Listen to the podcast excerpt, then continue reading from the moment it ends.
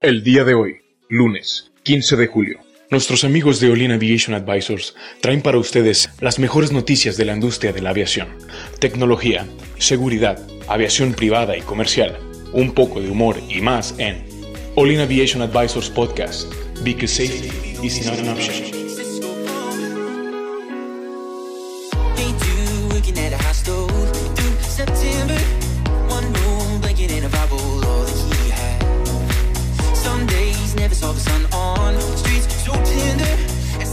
Hola amigos, gracias por escucharnos una semana más All in Aviation Advisors, su podcast de aviación favorito. Eh, hoy estoy con Cristian. ¿Cómo estás, Cristian? Hola Héctor, muy bien. Eh, aquí listo para compartirte nuevas noticias. Esa es la manera más robotizada que tengo de decirlo. ¿Cómo estás, chava? ¿Qué onda, chava? ¿Qué tal tu fin? Bien, bien. Ando al 140, como ya se los había dicho, y pues vamos a hablar de los mejores temas de la aviación, claro que sí. Oigan, ¿y qué se hizo de Adrián? Pues no sé, estábamos diciendo que probablemente estaba peleado con Chava. Uy, problemas en el paraíso. Uh, uh. Porque una semana viene Chava y otra semana viene Adrián. Pero bueno, y nadie ha presentado a nuestro mágico, cómico y musical amigo Edson, que está detrás de los controles. Esta semana no trae micrófono, pero trae sus dedos. Eh, por ahí nos estuvieron llegando los primeros dibujos de cómo se imaginan a Edson. Su novia sí está un poco enojada, pero, pero, pero son dos dibujos, ya se los estaremos poniendo en Patreon. O tal vez no. Vez. tal vez no, porque los hizo él, él mismo. Él mismo los mandó. Sobre todo dibujen sus manos y sus dedos. Sí, como de David Alfaro Siqueiros. Empecemos ya con los temas que eh, nos conciernen. Eh, esta semana hubo muy poquitos temas como que relevantes, ¿no? Eh, había muchas cosas de Boeing, igual ya nos cansamos de hablar de... Ya no te vamos a hacer publicidad. Boeing Aviation Company Division Commercial Airplanes. Ahora vamos a hablar de su competencia directa. Ahora vamos a platicar un poco. de- el tema que traemos hoy es el tema este de los de, la, de una directiva de aeronavegabilidad Ajá. que salió para el Airbus A380. 380. es un avión ya... ¿Cuántos años tiene de su fabricación? ¿Más de 10? Pues ya le anda pegando a los 20 años. No. ¿Los 20? Pues ya- el, el avión en proyecto está como desde 2002. Órale. En proyecto. Sí. La certificación creo que le alcanzó, si no estoy mal, 2006.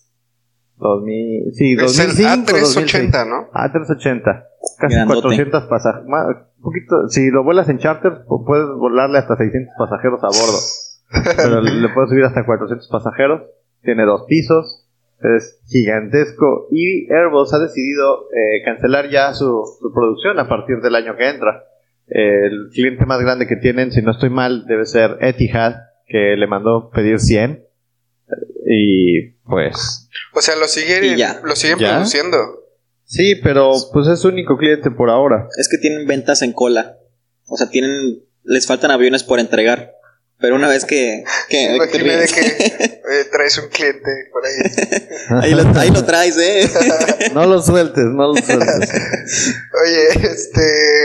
Sí, eh, esta directiva quiere decir este que encontraron en mantenimiento preventivo, supongo que encontraron este ahí cracks en eh, ¿qué son los eh, En las vigas principales Sí, de las vigas. vigas de las vigas de alas encontraron algunos eh, son vigas o largueros en las vigas, no, ¿verdad? son vigas en las vigas principales de alas se encontraron algunas roturas en algunos de los modelos eh, originales de bueno no originales de las primeras líneas de producción y estas vigas pues son susceptibles a tener roturas debido a efectos de fatiga pero pues si se ponen a pensar una viga de una 380 es bastante considerable porque es un avión que tiene una am, pues sí una envergadura grande Sí, de, claro. pu- de punta a punta de ala Ah, por aquí le estoy el dato Ah, no ser lo como encuentro.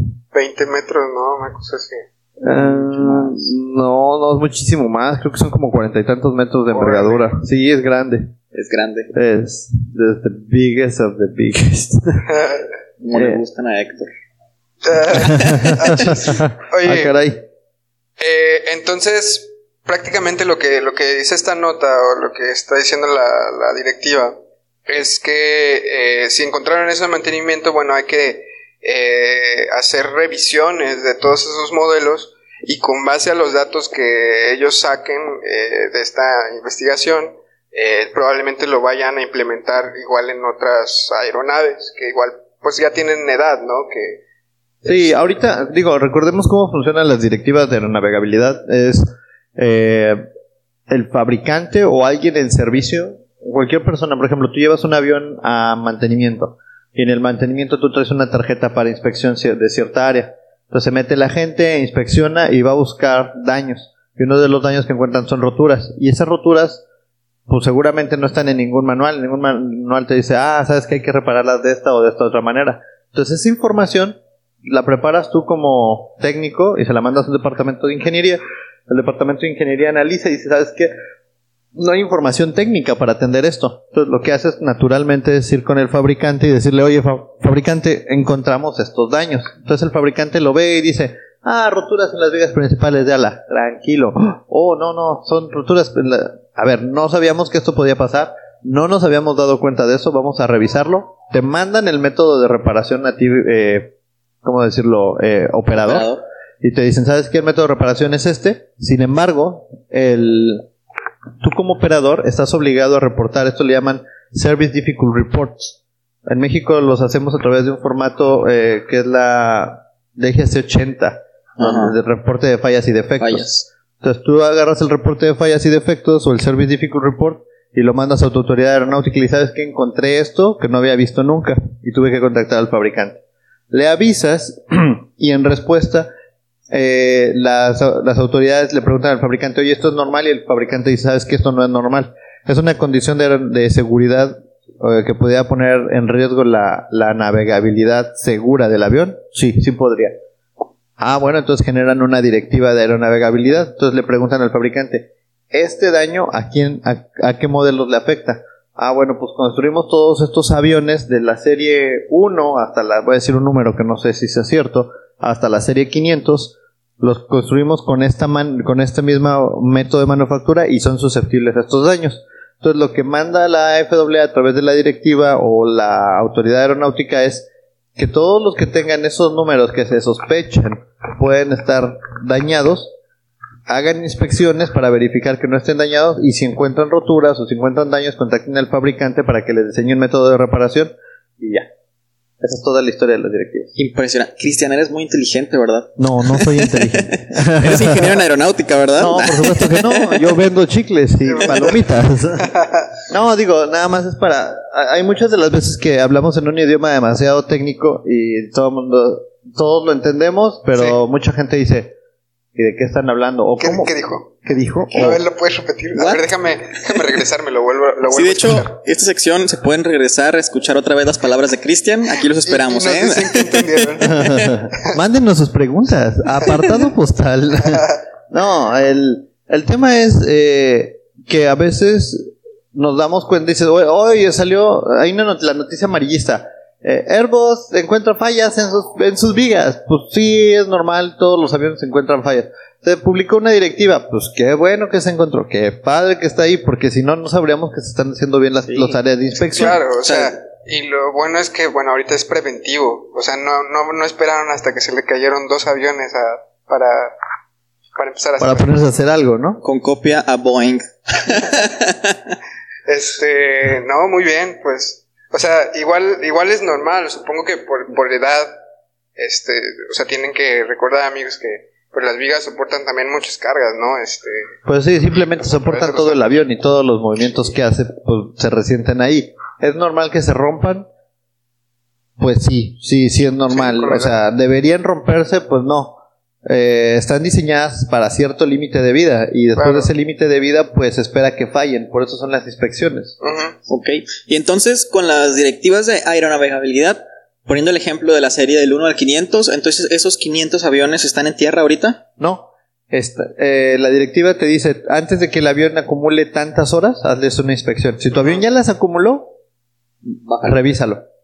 Y, y- y eso hace perfecto sentido, porque va a estar en función de la cantidad de ciclos de vuelo que tengas o cantidad de horas de vuelo que tengas. Ah, yo estaba viendo que hay muy poquitos, ¿no? En circulación. Pues lo que estoy leyendo... Los que ah, tienen esa edad creo que sí, porque yo había visto que había aerolíneas que tenían, la, la que más tenía creo que tenía como siete. de mm, Pues mira, eh, están diciendo que la- el cese de la fabricación va a ser en 2021. Y ya a partir de 2021 no se van a hacer más. el, el más grande operador. Eh, uh, creo- dice aquí que Emirates canceló sus pedidos de A380 y pidió A350 y Airbus A330. Eh, pero no alcanzo a encontrar. ¿Ustedes encontraron Es que acá algo? dice que esta, esta directiva apunta a los 25 conjuntos de ala más antiguos. Entonces son 25 Ah. aeronaves afectadas nada sí, más. o sea, igual se tiene que mandar, ¿no? Pero acá dice, por ejemplo, que Emirates es una... Eh, ¿Cuál es la otra de acá? Ah, ya, encontré. Emirates tiene 109 aviones de estos. Órale. Wow. 109 A380 109 monstruos. chapados en oro. Wow. y diamantes. Y diamantes. Acá dice Singapore Airlines. Dice que tiene 8, creo. ¿8 de los 25 o 8 en toda su flota? 8 de los 25. Singapur, 8 afectados. Singapur tiene 24 en totales. Y Alpha Press. No, es otro. Qantas. Ah, no, sí, Alpha Press. Lufthansa, dice Qantas tiene 12. Lufthansa tiene 14. O sea, tampoco hay tantísimos aviones. Sí. Dice Pues que sí, total, hecho. perdón, en total hay 234 construidos.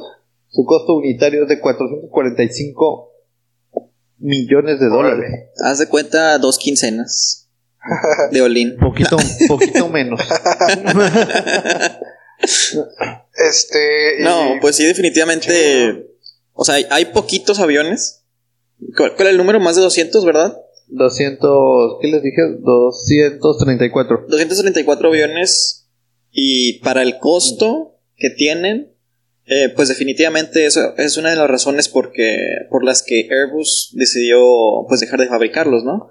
Pues es que también tenemos que entender la dinámica global. O sea, estamos hablando que un avión de esos genera mucho más CO2 que un avión de dos motores. Porque son cuatro.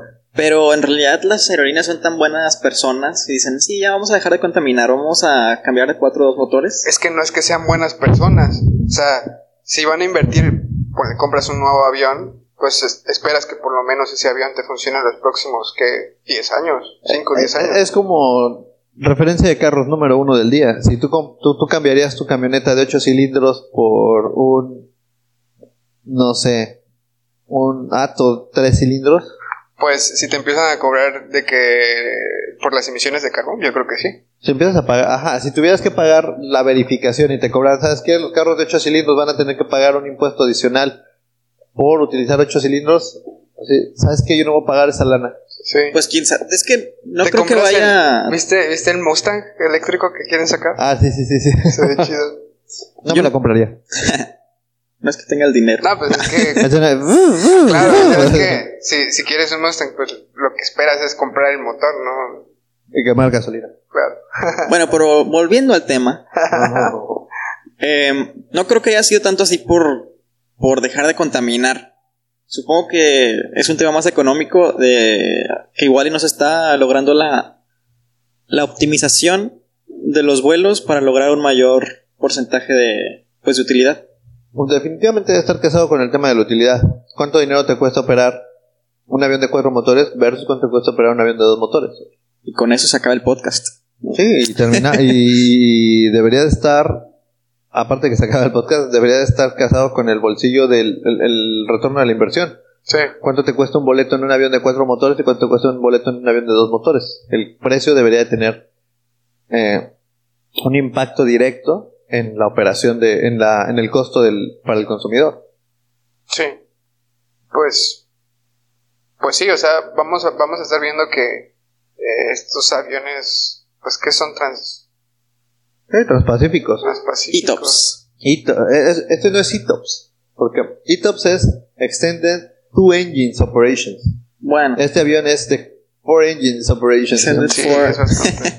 Los aviones, por ejemplo, una 350, una 330, un 787, 787. ya se vuelven ya se vuelven ETOPS. Pero si se fijan también, eh, eh, Boeing dijo que el 747 lo va a dejar de fabricar. ¿también? Ya también. O sea, tienen fecha de caducidad. ¿Por qué? Porque la gente no está comprando esos aviones. O sea, lo mismo hace un 747 que un, que un 777. Sí. Y hace lo mismo nada más que tiene dos motores. Y la cantidad de emisiones y el costo de combustible, pues es, es- es- debe ser garrafalmente menor. Entonces el futuro de la aviación se encuentra en dos motores. Dos motores, Dos motores, no turbinas, ¿verdad? no turbinas. Entonces va a haber, va a haber menos aviones de dos pisos. sí. Pero va a haber más aviones No lo sé. Va a haber menos aviones de dos pisos o, o cero aviones de dos pisos, pero va a haber más aviones de dos motores. O sea, en un avión de dos pisos llevas, ¿qué dijimos? 500, 500 casi 600 personas. 600 personas. Ajá.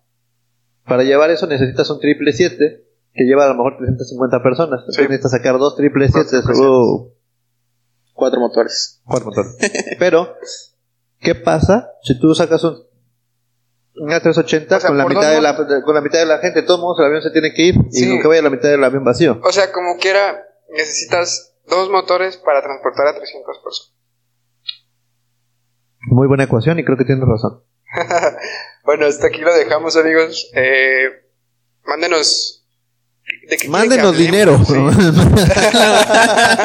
Mándenos dinero porque estamos ahorita aquí en Japón y no nos podemos regresar. No, de hecho, eh, Estamos en no quiebra. sé si escuchen rara mi voz. Hoy me tocó utilizar el, el, el micrófono chafa. Entonces, este. Somos pobres. Ahí está nuestro Patreon para que también este me compren un, un mejor micrófono. Ah, Sí, también Héctor. no olviden eh, que nuestro Patreon ya tiene información muy relevante que les puede ayudar en temas de seguridad y que pues tiene más información aparte de los dibujos de Edson. Entonces denle clic, revisen lo que necesiten, tómenlo, úsenlo, consúmanlo. Sí. Pues, ¿les decimos más o menos que hay en el Patreon o...? No, es una sorpresa que le den clic.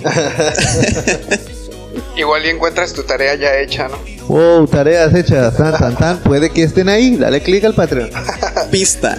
Te va a servir para un SMS. Pista, te va a servir para una materia. Listo, más, amigos. Eh, pues nos vemos el día de mañana. Recuerden nuestras redes sociales, All In Advisors. Esperemos que les haya gustado la revista la semana pasada. Y nos vemos el día de mañana. Bye bye. Bye bye. Bye.